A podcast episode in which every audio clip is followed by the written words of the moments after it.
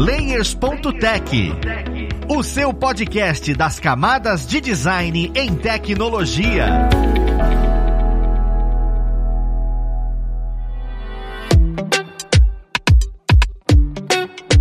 Olá, ouvintes! Eu sou o Luiz Lima, designer e professor aqui na plataforma Lura, e vamos para mais um Layers.tech, o seu podcast das camadas de design na tecnologia. Hoje a gente vai conversar um pouco melhor sobre o que é e como utilizar o Chroma Key. Esse é um nome bem defasado já, eu acho que todo mundo conhece, eu já ouviu falar de tanto que a gente tá vendo cinema e isso tá mais na boca do povo, mas ainda existem muitas dúvidas sobre isso que eu gostaria de abordar. E é claro, para ajudar a gente, vamos conhecer com quem a gente vai conversar. A gente tem aqui a Camis, mais uma vez. A Camis, ela trabalha com a edição dos vídeos na plataforma Lura. Muito obrigado pela sua presença novamente, Camis. Seja bem-vinda. Olá, Luiz. Obrigada pelo convite novamente. Também, né, para ajudar a gente, mais uma vez, a gente falando de vídeo, acho até que dispensa a apresentação agora, se você acompanha o Ler.tech, nós temos o Anderson Gaveta. Seja bem-vindo, Gaveta. Olá, pessoas. Não, dispensa a apresentação não, me apresenta. Nem todo mundo sabe que maluco é esse que tá falando, então seria bom eu falar aqui. E é legal que eu vou falar sobre um assunto enquanto eu estou trabalhando nele, tá? Isso é para mostrar para vocês que eu tô por dentro do assunto. Eu tô fazendo um chroma key e eu vou falar de chroma key hoje. É exatamente nesse ponto que eu já queria começar já. Porque você tá fazendo um chroma key, ou seja, não fazendo um chroma key porque você não tá, sei lá, tricotando um chroma, mas você tá editando um vídeo que tem um chroma, e... provavelmente. Isso, é, esse é o, é o termo certo. Eu estou editando um vídeo que usa chroma key. Eu então... fico pensando o seguinte, Gaveta. É porque, por hum. exemplo, eu já dei aula e falei sobre vídeo, né? E eu até explico sobre o chroma, mas eu sempre falo para ele a teoria, que é, ó, é um fundo verde, um fundo azul, alguma coisa que traga contraste, que você pode remover que tá na imagem. Beleza, isso é tranquilo. Isso. Mas a teoria é sempre diferente da prática, cara. Se você Exatamente. vai utilizar um chroma, normalmente quando você remove as coisas, você acaba notando alguma coisinha verde ou algum pixelzinho que vazou, alguma coisa que sumiu não deveria sumir. E aí, o que me vem na cabeça é, quando a gente fala de chroma, eu sinto que é mais do que só usar a ideia daquele pano específico ou do material específico. O que, que é necessário para fazer um bom chroma, né? Iluminação faz parte, é só iluminação, uhum. software tem que ser um software específico. Isso é complicado, porque hoje em dia, principalmente, que tem muita gente uhum. trabalhando em casa, ele precisa disso. O que, que ele precisa para poder ter um bom chroma? De sorte e amor. Não. Genial, perfeito. E fica aqui Não. o Olha, o segredo do Chroma tá muito, muito, muito mais na gravação do que na edição. Muito mais. Eu diria 90% na gravação, para mim, tá? Porque qual é o conceito? Você tem uma cor, você bota uma cor específica para que depois você possa remover ela e botar qualquer outra coisa. Então a gente costuma colocar cores que são um pouco incomuns, por isso que é o verde, a não ser que você esteja gravando no mato, né? Mas é com a roupa de, de coisa. Aí você tem um chroma key azul. Também são as cores que mais se distanciam do tom de pele, né? O nosso tom de pele vive ali em torno do laranja. Se você for negro, ainda vai mais pra parte do marrom, mas tá ali, entendeu? É, o verde e o azul são cores frias que se distanciam. E quanto mais a cor que você for filmar para você destacar, quanto mais ela estiver uniforme, mais fácil é para você recortar. É simples assim. Se você fizer um chroma key e em vez de estar tá aquele verde lisinho, maravilhoso, tá aquele verde cheio de sombras ou, ou tá com aquele degradê, sabe? Vai tá,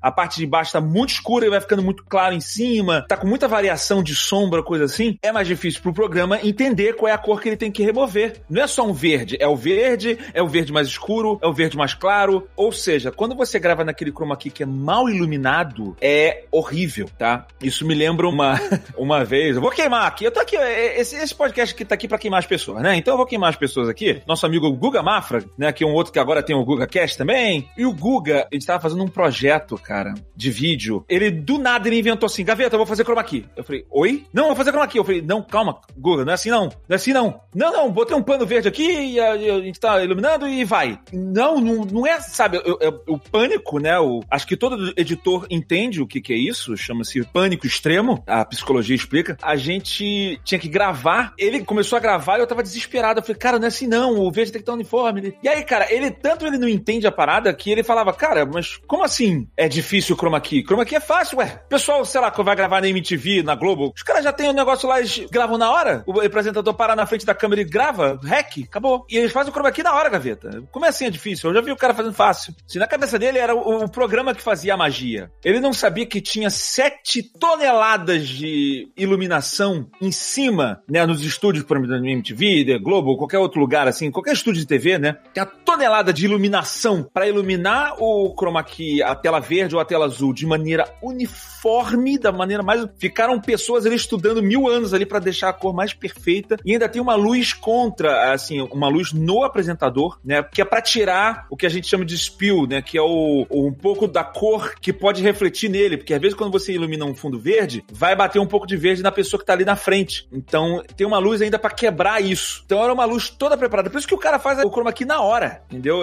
Aí é mole. No nosso caso, botando um pano mequetrefe atrás do cara e blegando a luz da lanterna e falando, vai! Não vai funcionar. Vai ficar bizarro. Que foi exatamente o que aconteceu. Foi exatamente o que aconteceu. Ficou tudo craquelado. Eu fiz todos as, os macetes de chroma key que eu podia fazer e ainda assim, no final das contas, em grandes partes, eu parti pro maior pavor da pessoa que tem que recortar alguma coisa chamado rotoscopia. Que é você ter que recortar quadro a quadro a pessoa foi mágico, assim, vou te falar. Não queiram passar por isso. Rotoscopia é você recortar quadro a quadro. Lembrando, cada segundo num vídeo que é gravado a 24 quadros por segundo, ou seja, você tem 24 imagens para recortar a cada segundo do seu vídeo. E o vídeo tinha 10 minutos. Ah, Nossa. então.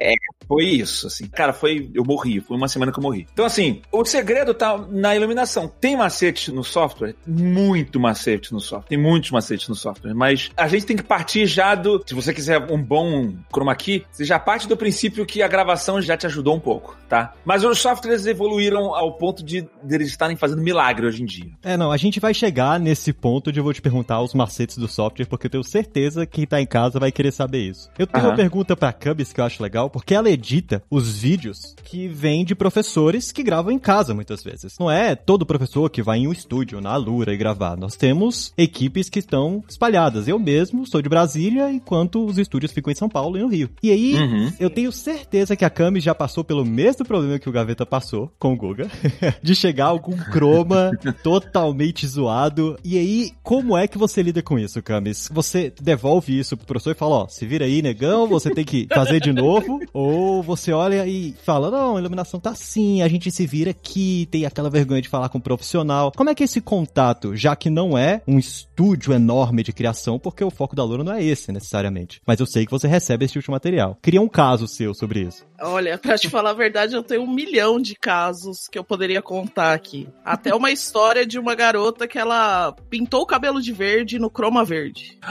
Então, foi um negócio bem complicado. Não fui eu que tratei esse vídeo, foi um, um amigo da equipe, o ID, abraço ID. Mas ela pintou o cabelo de verde e ele teve que tratar todo o croma com o cabelinho verde. E era um verde bem cromas. Eu deixava ela sem cabelo. ela ficou deixava. meio careca. Quando você é. aplica, ficou careca. Ou, ou ela... faz um trekking, bota um cabelo digital assim por cima, sabe? Mal desencontrado. assim. ia ficar muito bom. É, ia ficar muito essa cara, né? É, pois é. É o tipo de coisa que eu gosto de fazer. Tem muita gambiarra, né, Luiz? Já vi cursos feitos com papel verde na parede, muito mal esticado, com costura aparecendo. Então tem muitos casos desse. Tem instrutores que são externos, aí eu não consigo mandar de volta. Aí a gente tem que dar um jeito mesmo. Ou se for no último caso, a gente só deixa a foto do instrutor lá falando: Oi, tudo bem? e tira a imagem dele, porque não tem como. Faz umas expressões diferentes, assim, ele feliz, ele triste, sacou? Sim. E aí vai mudando conforme ele vai falando, assim. ele impressionado, uau! Não, a gente usa, tipo, uma linha de áudio só pra ficar batendo, que nem tá acontecendo aqui agora, a gente conversando aqui no, no Meet. Mas, assim, a gente dá um jeito, tenta fazer que nem o, o Gaveta falou, frame a frame, tentar recortar bonitinho. Mas quando é o caso, também a gente tenta deixar o instrutor bem pequenininho pra não aparecer tanto. Cara, é muitas histórias, não sei nem por onde começar. Você tá falando um, problema até que eu tenho apresentado, tem gente que fala assim, ah, tem que fazer vídeo, tem que fazer vídeo 4K, 4K. Eu falei, não, você tem que fazer Sim. vídeo que seja bom. Eu, por exemplo, eu lanço os meus vídeos no meu canal do YouTube a 1080p. As pessoas falam, ah, por quê? Só porque é mais rápido? Sim, porque o render é mais rápido, mas porque a imagem não tá grande o suficiente para você ver a porcalhada que eu fiz dos efeitos. é basicamente isso.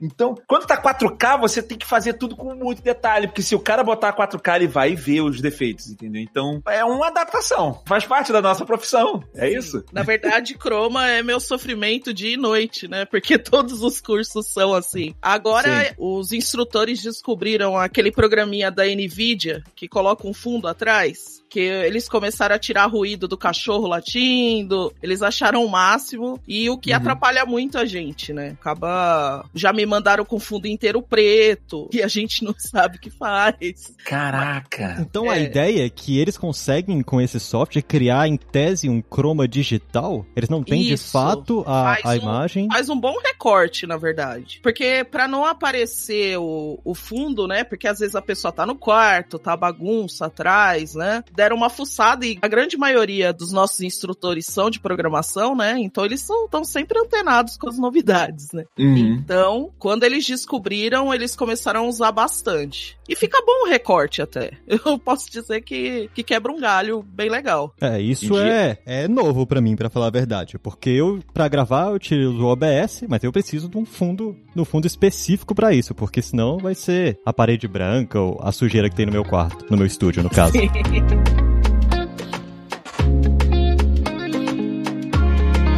O problema é que às vezes, quando você faz alguma ferramenta dessa que é automática, normalmente ela não é editável, o que é longe do resultado profissional. De repente você tá andando, blum, engoliu tua orelha. E tu, ah, caraca, já engoliu, sem orelha, tô sem orelha, e agora? Já era. Tu não tem a opção de botar a orelha de volta. Vai fazer aquele negócio, vai recortar a orelha de outro lugar e botar ela flutuando ali do lado, tipo isso. Então, assim, esse não é uma solução profissional, é uma solução, tomara que seja algum dia e fique automático, mas os próprios celulares fazem isso hoje em dia, né? As câmeras vão pegando, pega a profundidade ali, ele consegue calcular o recorte. Inclusive, é até assim que a, as câmeras fazem aqueles desfoque de fundo, né? O modo retrato da câmera Sim. do celular. Ele pega mais ou menos o seu contorno e tenta calcular ali que você está em primeiro plano e o que está em segundo plano ele bota em desfoque. O chroma key seria basicamente isso. Com a câmera de celular, acho que fica um pouco mais fácil porque ela ainda consegue fazer um controle de profundidade, que provavelmente a câmera dessa normal, não sei se vai ser tão precisa assim. Mas mas o chroma key padrão, né, que a gente usa nos vídeos, cinema e tudo mais, que usa as cores pra gente recortar através de cores, ele tem alguns conceitos, cara, que eu, assim, eu não sei se todo mundo sabe por que existem as duas cores principais, verde e azul, né?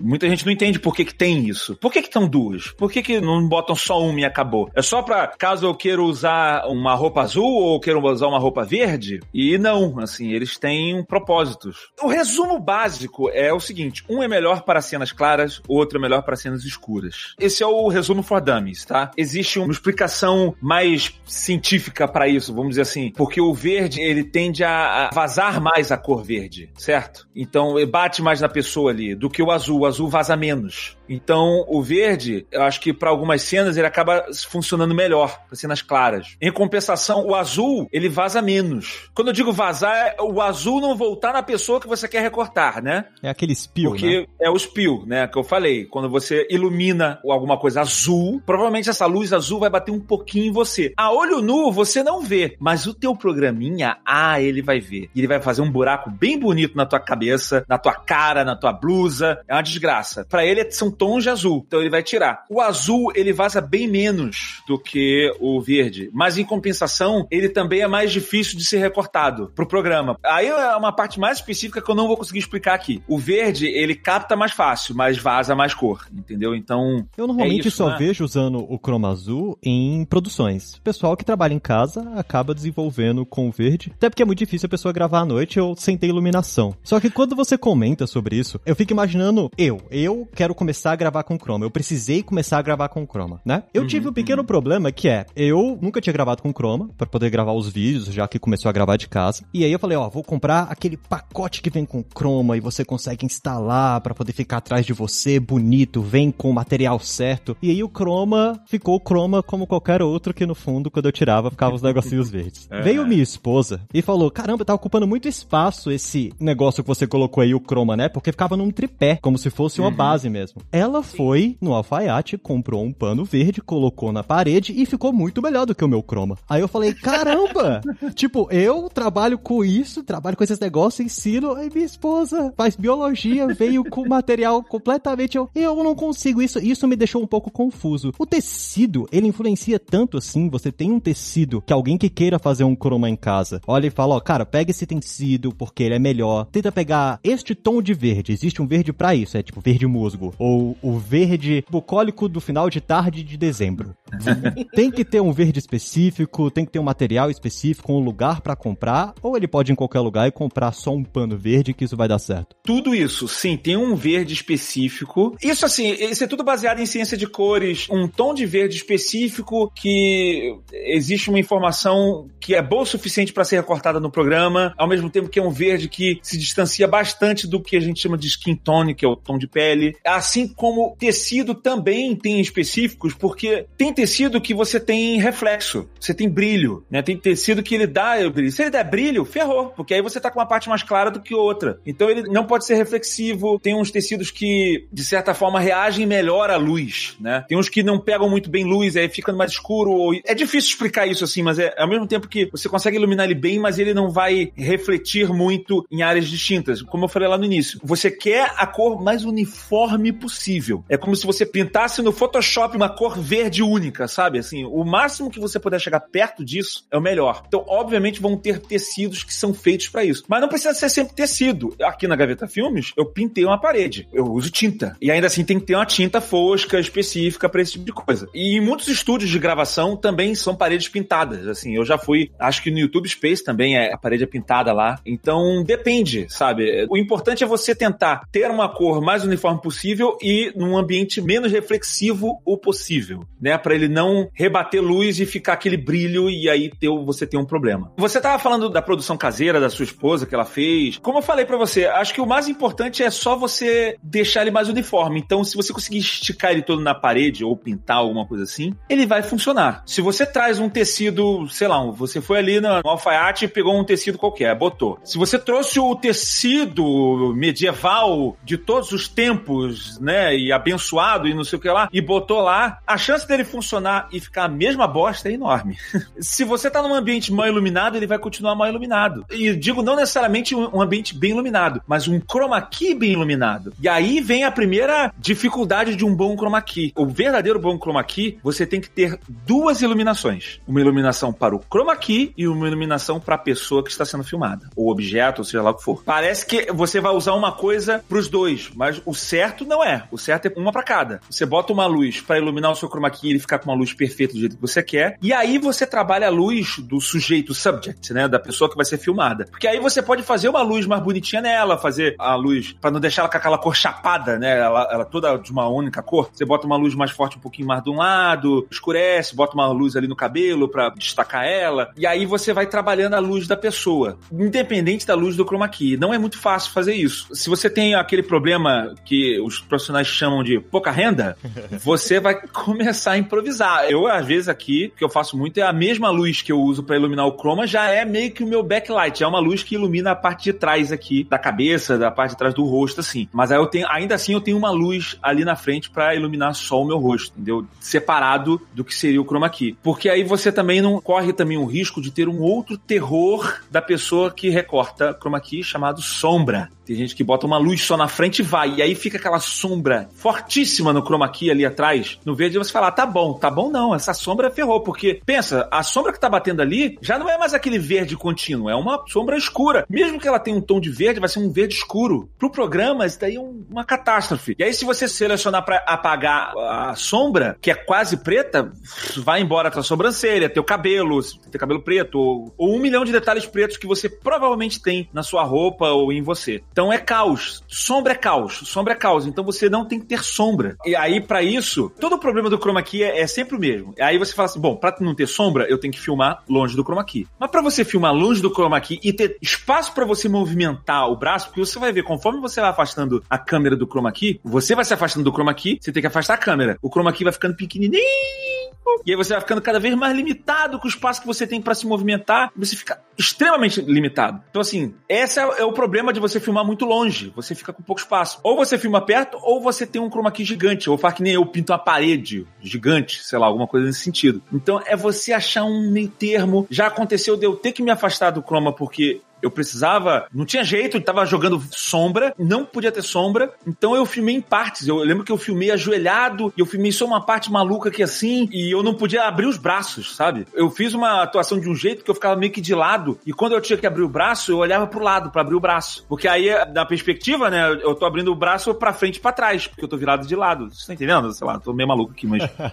São as gambiarras que você faz para poder, né, trabalhar com o que tem. Então, assim você vai se virando mas é esse conjunto de macetes que você vai aprendendo com o tempo, sabe? Uma vez que você acha a condição ideal do chroma key, porque não adianta, você vai ter que testar mil vezes, até um dia que você vai tentar recortar e vai ficar lindo. Caraca, ficou lindo! E aí você tem que anotar tudo que você fez para tentar reproduzir o máximo possível próximo disso. É exatamente nesse ponto que eu ia perguntar agora, inclusive para Camis que trabalha numa escala um pouco diferente do que você, porque ela pega produtos que têm um determinado padrão. Você tem um Sim. padrão, Camis, né, nesses vídeos, em tese. Nem todos conseguem alcançar alcançar esse mesmo padrão. Mas as técnicas que vocês utilizam de chroma é sempre a mesma para todos esses vídeos? Eu acredito que, como o Gaveta é muito diferente, não seja isso. Mas se alguém tá gravando em casa e ele sempre vai ter o mesmo espaço, o mesmo tipo de vídeo, ele consegue criar um preset para poder, ó, sempre vou utilizar isso e vai funcionar. Qual ferramenta ele pode utilizar para usar esse chroma, né? Existe ferramentas gratuitas, não existe, existe ferramentas online, não existe. Eu queria saber se existe essa ferramenta para quem tá em casa conseguir utilizar e se existe hum exatamente essa ideia de padrão. Eu consigo replicar isso em vários vídeos que eu possua a iluminação semelhante, apesar de eu estar falando outras coisas ou movimentando de maneira diferente. É, Luiz, antes da pandemia, a gente tinha um padrão bem certinho de cada sala de gravação, né? Inclusive, você tinha falado do tecido. A gente usa tecido nas salas. As paredes eram mais ou menos de uns 2 a 3 metros de largura o fundo, né? Onde é o chroma key. E era um tecido verde, que era um padrão, e era uma elanca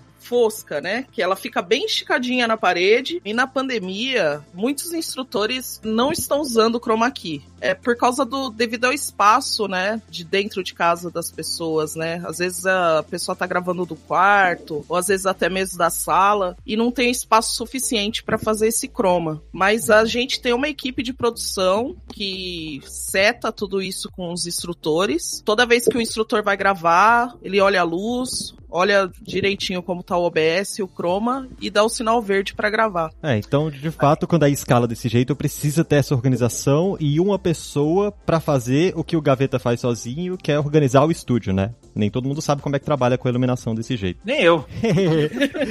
é... eu. Inclusive, falando ainda sobre o lance das cores e, e ligando o que a Camis falou, esse lance do estúdio, a pessoa tem um estúdio pequeno, ela tem um estúdio bem pequenininho, isso seria mais um motivo para ela usar um chroma key azul ao invés do chroma key verde. Porque como eu falei, o, o verde, ele tende a derramar mais cor em outros lugares, né? Ou seja, a cor espalha mais, o verde espalha mais, ele vaza mais. Então, ele, de certa forma, se você tem um espaço pequenininho, você vai ficar muito próximo do chroma key, a cor vai bater muito forte em você. Então, se fosse um chroma key azul, você provavelmente ia ter menos problema para se recortar, entendeu? Com verde não. A diferença é o verde ele precisa de menos luz, né? Você não precisa iluminar ele tanto assim. Tu vê que com azul você tem que jogar luz pra caraca ali para ele ficar mais claro. Entendeu? Cada um tem a sua vantagem. Olha que você me deu uma ideia aqui, viu, gaveta. Vou conversar é. com o pessoal aqui. Pois não, é. Isso é o, ver, o azul precisa de mais luz, precisa ser mais iluminado, mas em compensação, vaza bem menos. Bem é, menos. É, não, esses dias eu fui gravar aqui e perdi minha orelha. Eu fui fazer uma live e perdi minha orelha. Mas é porque é pequenininho aqui e eu fico. Cara, eu fico a cinco palmos do meu chroma. E eu joguei pra iluminação, só que reflete muita coisa em mim. Eu tenho que ajustar é. bastante antes da coisa funcionar. Cara, Ó, eu não... tenho instrutores carecas que ficam inteiro verde. Reflete na careca.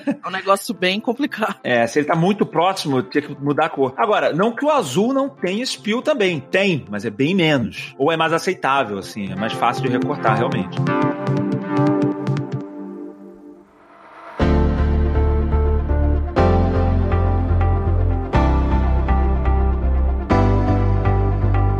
Isso daí a gente tá falando mais dos segredos de filmagem. E aí tem os segredos na edição. Né, Perfeito, né? Na, era isso mesmo que eu ia perguntar agora. Quais são os segredos na edição? É Olha, eu edito com pacote Adobe, né? Na maior parte das vezes eu tento resolver os meus problemas direto no Premiere. Direto. Eu só vou pro After Effects quando eu tenho especificamente fazer realmente algum efeito mais pesado, alguma coisa assim. Entretanto, eu odeio tratar chroma key no Premiere. Odeio. Eu acho que a chance de ficar cagado, desculpa, esse é o termo técnico, tá, gente? Significa esperança na Grécia.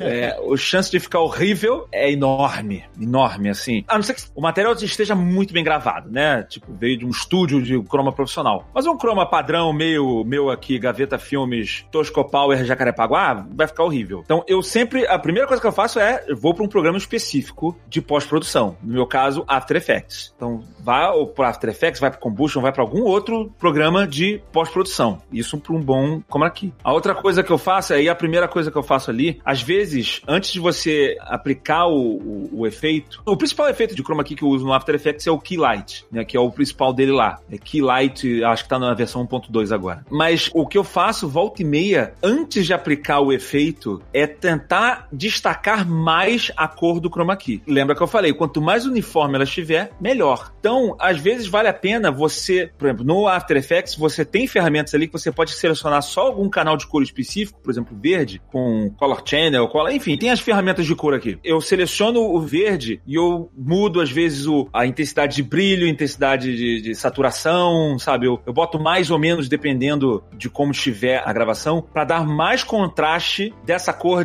que tá ali em relação ao que tá em primeiro plano. Se o que eu filmei em primeiro plano é uma imagem toda muito clara, já sei que o verde não pode ser tão claro assim também, senão vai começar a embolar comigo. Então eu vou começar a fazer um verde mais forte, um pouquinho mais escurinho, entendeu? Ou vice-versa. Eu tenho muitos detalhes mais escuros, vou jogar ele para mais claro, assim. Então nessa eu vou tentando. É muito difícil. Num podcast eu estou explicando sobre uma coisa visual. Eu estou tentando dizer assim, dentro da gama de cores, eu vou fazendo um ajuste fino ali que eu vou adicionando algumas faixas de cor cores no que é o chroma key. Ó, esse tom de verde aqui que tá indo um pouquinho pro azul, isso daqui ainda faz parte do chroma key. Já essa parte aqui já não faz mais. Eu meio que vou refinando isso antes de botar o chroma key. Não é nada muito drástico não, mas eu faço. Aí depois eu boto. E ainda depois tem outros plugins que bota, se você quiser mais. Tem um Refine, tem os Refine Soft Mate, Refine Hard Mate, que você usa o programa em português, significa não sei, procura aí, porque eu não lembro.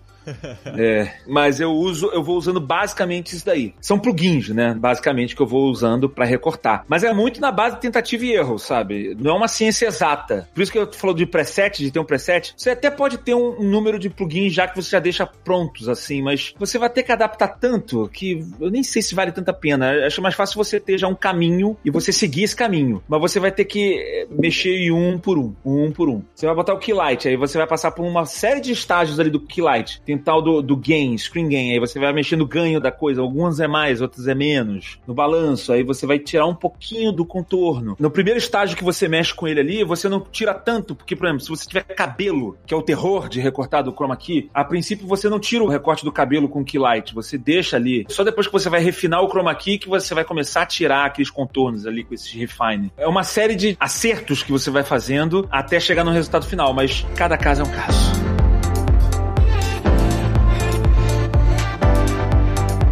Bem, então a ideia é, para você que tá em casa e tá escutando a gente e quer trabalhar com chroma, a sua principal dificuldade vai ser iluminação. Software é basicamente você aplicar o efeito para remover o chroma, e isso quando você teve aquela aula, aquele tutorial de só clicar no botão, segurar e arrastar, de fato é daquele jeito que funciona. O mais difícil é você conseguir organizar no ambiente real como esse chroma tá bem aplicado. Engraçado que recentemente saiu a segunda temporada de Mandalorian, né? Tristemente eu não assisti nem a primeira, porque eu não tenho acesso ao Disney Ah, Plus. É bem Não! é bem triste, mas. Mas eu queria te falar que ele morreu no final.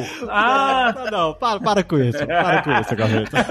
não, não, não. Por que, que eu tô abordando sobre o Mandalorian? Porque ele, eu tava vendo o making off, apesar de não ter assistido, eu gostaria de ver como é que ele foi produzido. E existem muitas, mas muitas cenas em que o Fravô, ele resolveu não utilizar o chroma. Ele resolveu utilizar uma outra técnica agora, que é aplicando um ambiente real. Ou seja, eles têm um domo, um lugar onde o ator fica, e neste domo tem os LEDs em volta, né? Ou seja, é um grande monitor de LED que ele replica aquele ambiente virtualmente que ele foi feito pela Unreal. Ele foi modelado em 3D e a pessoa, né, o editor, ele pode movimentar aquilo dali. Então ele pode deixar de manhã, pode deixar de noite. Então o reflexo da luz, foi isso que eles falaram, não vem aquele espio verde. Porque o reflexo vem o reflexo do que aqueles LEDs estão apresentando, que é o cenário. Por isso que é tão admirável o programa, né? Tem momentos que você olha e fala, caramba, como é que eles conseguiram deixar tão imersivo isso? Que é o que fizeram há muito tempo atrás, só que antes não tinham tanta tecnologia. Eu tô abordando isso porque eu fico perguntando, você acha que o Chroma, ele vai morrer devido a isso? Porque hoje tá difícil, hoje tá complicado ter acesso. Afinal, é um cenário inteiro de LED e programação e modelagem 3D. Mas o Chroma era uma coisa muito difícil há um tempo atrás também. E hoje muitas pessoas já têm acesso. Você acha que a tendência é o Chroma realmente morrer e vir modelos digitais para você substituir o fundo e ambientes de LED para substituir o fundo? Eu queria só ter uma visão de vocês sobre isso, porque eu quando eu vejo parece que vai. Ou você vai usar cenário, né, sem o Chroma, ou você vai usar um sistema da Nvidia que vai substituir tudo e não vai apagar a sua orelha, ou você usa o é. ambiente inteiro de LED para poder ter evitar o espio e essas coisas. Eu queria um pouco da visão de vocês sobre isso. Na minha opinião, eu acho que o Chroma não está morto ainda, mas eu acho mais por questões financeiras do que de tecnologia. Para nós, por exemplo, que cuidamos de educação, não é uma coisa que seria viável estar tá usando agora nesse momento um dome, imagina, colocando o instrutor dentro do programa, ia ser maravilhoso. Uhum. Mas uhum. eu acho que principalmente para as pessoas que trabalham com o YouTube, gente que está começando, eu acho que o Chroma ainda vai estar tá vivo por muito tempo. Agora no cinema, eu acredito que dependendo das produções produções, sim. Eu acho que as pessoas vão começar a utilizar coisas melhores, porque com um fundo novo, né, sem você precisar aplicar isso, vai ficar muito mais perfeito do que o chroma key, né? Mas quantos filmes que a gente já viu, Senhor dos Anéis, por exemplo, que era inteiro no chroma uhum, e é. para mim é perfeito até hoje. Eu não acredito que seja assim tão viável, mas que é interessante é. Eu acho que eventualmente, especialmente para as grandes produções, assim, eu acho que ele vai acabar. Daqui a 100 anos, daqui a 200 anos, daqui a 10 anos, não sei, não sei. Eu sinto que é uma necessidade, especialmente das artes cênicas, filmes e tudo mais, porque pro ator é muito importante ele interagir com o cenário que ele esteja vendo. Isso é um problema pro ator, de certa forma. Claro, assim, tem um ator que vai pro teatro e no teatro né, não tem nada daquilo, tal, eu sei. Mas no geral, a atuação fica mais fácil quando ele tá vendo o cenário, quando ele tá vendo o personagem digital, né? Porque a gente tá falando de cenário e hoje em dia tem até personagem digital. Então é mais fácil para ele atuar quando ele tá vendo, né? Ele tem a noção dali do que tá acontecendo. Então é uma necessidade do cinema que esse problema seja resolvido. Então eu acredito que eles estejam caminhando para isso. E se você for olhar a tecnologia que você tem nos nossos celulares hoje em dia, a gente já tá caminhando para isso. Eu sei que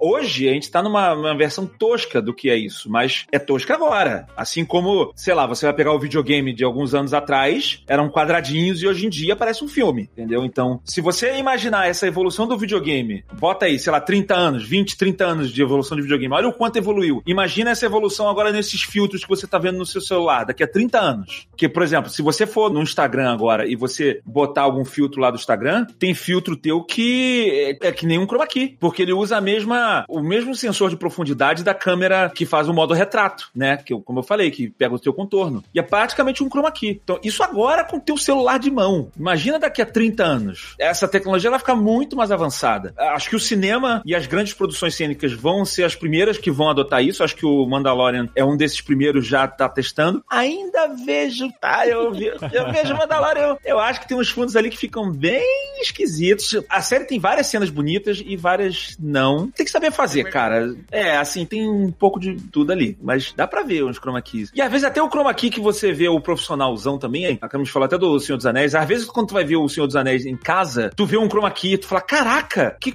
olha, o chroma key tá ali, tá bizarro. Mesmo engraçado, eu lembro de ter visto isso no cinema, tava tão bonito. E às vezes isso acontece porque a iluminação do filme, a iluminação do como foi feita ali a película, aí é uma parte muito técnica, mas a gente tá falando de gama, entendeu? O nível de gama. O gama, ele foi feito para funcionar pro cinema, para mídias projetadas, certo? É na tela de cinema, naquela resolução, com a luz sendo projetada numa tela branca. E aí quando você vai para uma televisão onde ele tá emitindo a luz, o gama tem que fazer uma compensação. E aí não fica igual. E aí nessa que você faz a compensação, o chroma key fica mega visível. Você vê que é um fundo diferente, entendeu? E aí você tem todo aquele problema. E isso acontece, assim, se você tá com dificuldade de entender isso, isso acontece, por exemplo, quando você tem diferença de arte digital para arte impressa, né? Para arte digital você tem o RGB e para arte impressa você tem o CMYK, né? Você usa o espaço de cores é o CMYK. A diferença básica é quando você vai para impressa, você ele ele tem que desenhar o preto, porque você vai, em tese, imprimir numa folha branca, numa superfície branca. Por isso que você bota o K ali. Eu tô vomitando informação aqui, tá, gente?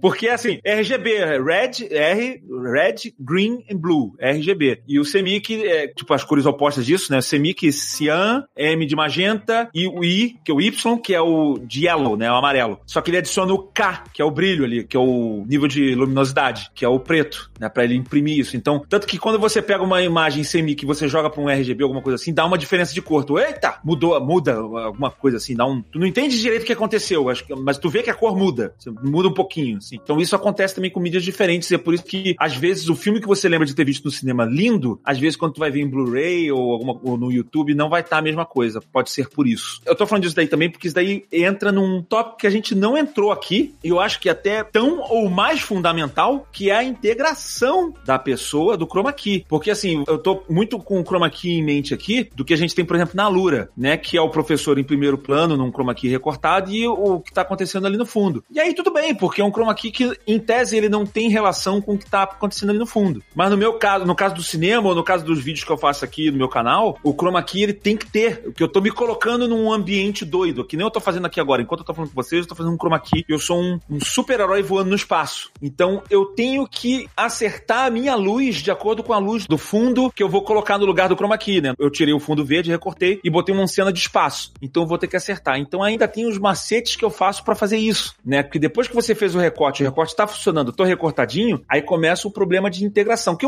é mais pós-produção, mas tá sempre presente em quem faz chroma key, que é você acertar primeiro as cores, né? E aí é um pouco de teoria de tratamento de cor. Primeiro você equilibra a cor da pessoa, você, ela tá meio amarelada, ela tá meio azulada. Você primeiro acerta a cor dela, tanto do fundo quanto da que tá em primeiro plano. Depois você faz um tratamento de cor mais estiloso. Vou botar um. Eu vou fazer um tratamento de cor teal and orange, né? Mexer os, as tonalidades. para você entender mais fácil, é como se você estivesse aplicando aqueles filtros de cor do Instagram. Imagina que você tá aplicando aqueles filtros de cor. E aí vai um macete bom de integração que Titio Gaveta fala para vocês e muitas pessoas falam, que é depois que você só equalizar as cores e os contrastes, tanto da imagem que tá do fundo quanto da sua imagem que tá na frente, recortada, eles estão mais ou menos conversando entre si, você tentou deixar eles o mais próximos possível, tenta fazer um, um estilo de tratamento de cor por cima de tudo, que isso tende a unificar mais a sua filmagem. Quase sempre quando eu faço alguma filmagem de chroma key, que eu, eu tô me colocando algum cenário, eu vou colocar algum filtro por cima, alguma coisa que dá um brilho, alguma cor diferente, eu mudo um pouco as cores, boto um noise, né, boto aquela retícula de filme pra emular. Faça alguma coisa dessa, porque quando você bota um efeito desse de cor em tudo, você vai unificando, você vai jogando os dois, eles vão ficando cada vez mais sendo uma coisa só. termo, todo mundo que trabalha em pós-produção fala isso, é o tá lá. Ele tá lá, tá lá, ele tá lá, hein? Ele tá lá. A gente tem que ouvir o tá lá. Então, a gente vai tentando botar esses perfis, essas coisas de cor, elementos por cima de tudo, para tentar unificar e fazer você tá lá. É, mas o tá lá é realmente um tema que dá para um episódio inteiro do Layers.tech, porque tem muita ferramenta é. que auxilia nisso e a gente vai abordar sobre isso com certeza.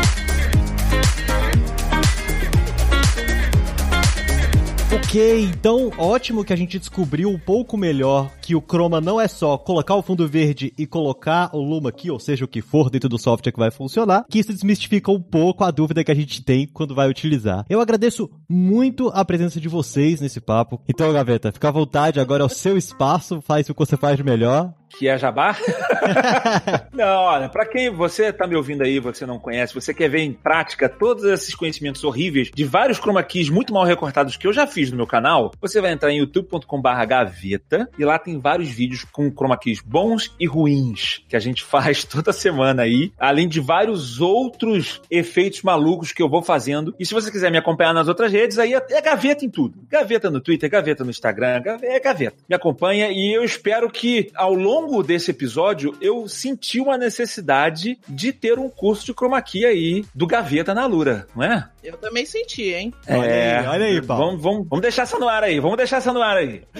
É, muito bom. Gaveta, muito obrigado pela presença mais uma vez. Camis, obrigado mais uma vez pela presença. Vamos ter outros episódios e que eu tenho certeza que vocês estarão aqui, porque ajuda muito a elucidar as maiores dúvidas dos nossos ouvintes com relação a esse universo do vídeo. Nós vamos ficando por aqui e até um próximo próximo Lers.tech. Um abraço. Fui!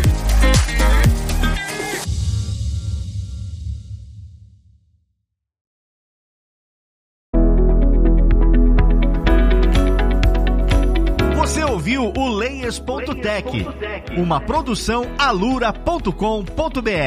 Edição Radiofobia Podcast e Multimídia.